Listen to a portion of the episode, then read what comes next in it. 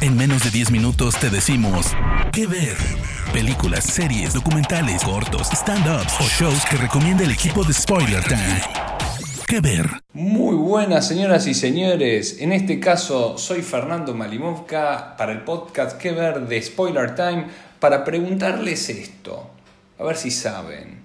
¿Cuál es la serie que aún al día de hoy mantiene el récord desde 1989 a menor cantidad de episodios solicitados por la emisora para su primera temporada? Obviamente debido a la poca confianza que le tenían. Sí, le pegó. Seinfeld, la mejor de todos los tiempos. Vamos a hablar en esta oportunidad, esta es mi recomendación semanal, quizá es un honor para mí realmente poder llegar a recomendarles el programa que en este momento está streameando Amazon Prime Video, Seinfeld, la mejor de todos los tiempos, 172 episodios que van desde 1989 con 5 hasta los finales de 1998, en su novena temporada. ¿Qué ver?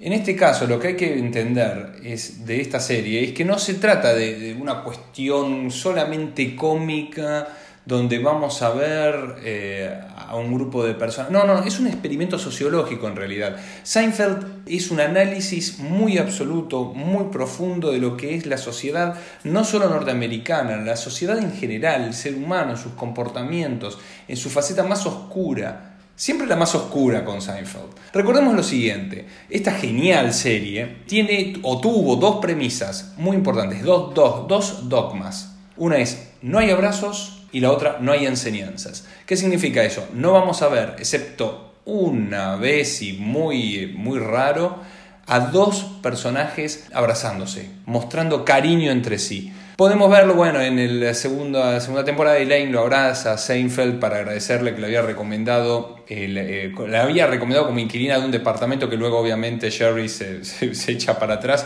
y se lo boicotea.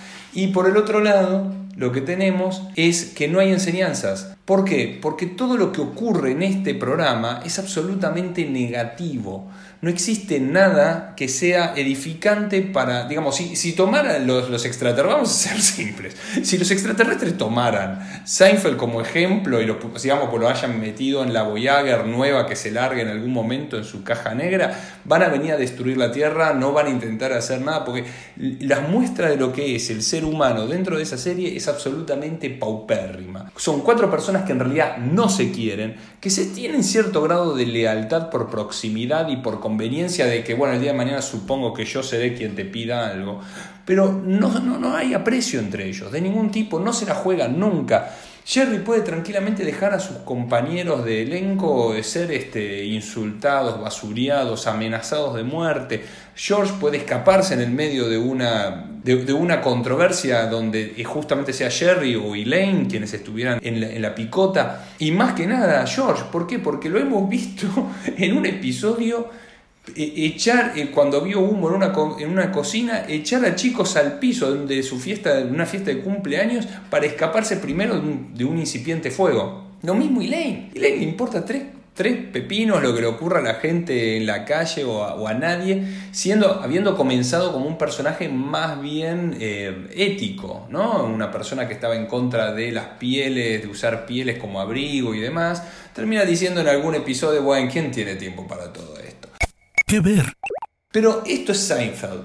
Un comediante, Jerry Seinfeld, el protagonista, es un comediante que en realidad eh, lo toman como muchos otros casos de la escena stand-up de Nueva York y de, bueno, obviamente de Norteamérica, la, diferencia con cualquier otra, como pudo haber sido Bonnie Hunt o, otros más, o mismo Paul Reiser, es que, de Madabauchu, es que él nunca supo actuar y nunca le interesó aprender a hacerlo podemos ver cómo se ríe antes de los chistes, cómo entona mal, sobre todo en las primeras temporadas, entona mal las preguntas. Y el experimento sociológico está ahí, en el genio además de Larry David, que es el productor, co-creador y aparece en dos o tres oportunidades muy, muy de soslayo.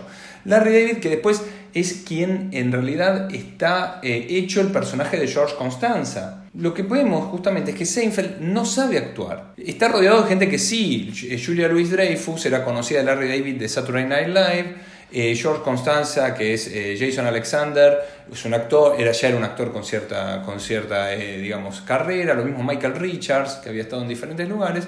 Pero la verdad es que no, no, no tiene, lo vemos que no tiene idea de lo que está haciendo. Y este ahí donde podemos ir a fondo en lo que se trata el guion.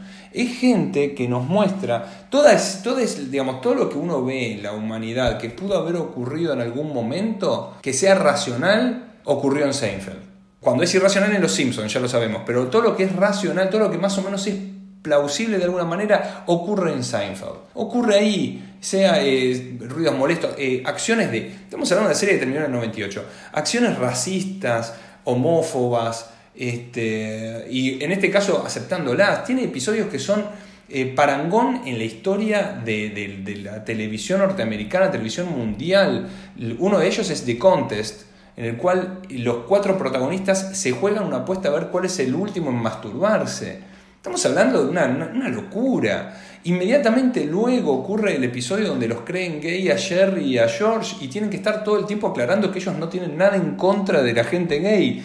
Y es increíble porque van tocando los temas, el tema del, insisto, el tema del racismo, cuando George lleva a una persona que hacía la desinsectación de departamentos para que su jefe creyera que entonces él no es racista. Es una serie que ha ganado, entre otras cosas, 71 eh, galardones a lo largo de su carrera. No es moco de pavo. Hay que tenerle mucha paciencia al comienzo, y eso es cierto. Los primeros episodios son lentos, pero ahí nomás de empezar la segunda temporada tenemos The Chinese Restaurant, que es el episodio, es el capítulo en el cual durante toda, toda la duración, veintipico de minutos, los, cuatro, los tres están esperando que les den una mesa en un restaurante chino. Todo para llegar a ver plano 8 del espacio exterior a tiempo. No ocurre, no pasa nada. Y más o menos van metiendo esas cosas también a lo largo de todas las temporadas, donde tenemos, por ejemplo, el que van, se pierden dentro de un estacionamiento de un shopping y demás muchas cosas que uno dice, esto no, o no puede ser divertido, o qué estamos haciendo, qué es, estamos viéndonos reflejados nosotros mismos en el comportamiento de estos cuatro individuos, estas cuatro personas con cero nivel ético, donde los vemos dar vueltas e intentar o colarse o quejarse de la gente que se le cuela en alguna fila, o, comprar una silla de ruedas, o estacionar en un lugar para discapacitados y luego tener que comprar una silla de ruedas que encima, como es defectuosa, la persona termina muriendo. Estamos todos locos. Eso es Seinfeld. Es la, es la exégesis sociológica por excelencia. Hay que, insisto con esto, la primera, primera temporada es, una muestra, vamos a verlos tomar eh, calor. Lo mismo pasa con Curb el Entusiasmo, ojo, eh, con la realidad y un tiempo después pero eh, ya a partir de la segunda toma velocidad y es imposible dejar de verla. Es increíble el nivel de reflexión de lo que va ocurriendo, el nivel de metida de pata que uno puede que los personajes pueden tener. Eso es Seinfeld. Son 172 episodios que son impagables en muchos casos. Ya sobre el final se vuelve además surrealista, lo cual es increíble y sigue teniendo un asidero total en lo que es la realidad. No hay que dejar de ver Seinfeld, una serie que en este momento nos están dando la posibilidad de verlo en Amazon Prime Video. Yo le recomiendo a Fernando Malimovka para el podcast Que Ver de Spoiler Time. Les agradezco haberme escuchado, es la pasión. De parte del equipo de Spoiler Time, esperamos que te haya gustado esta recomendación. Nos escuchamos a la próxima. Que Ver.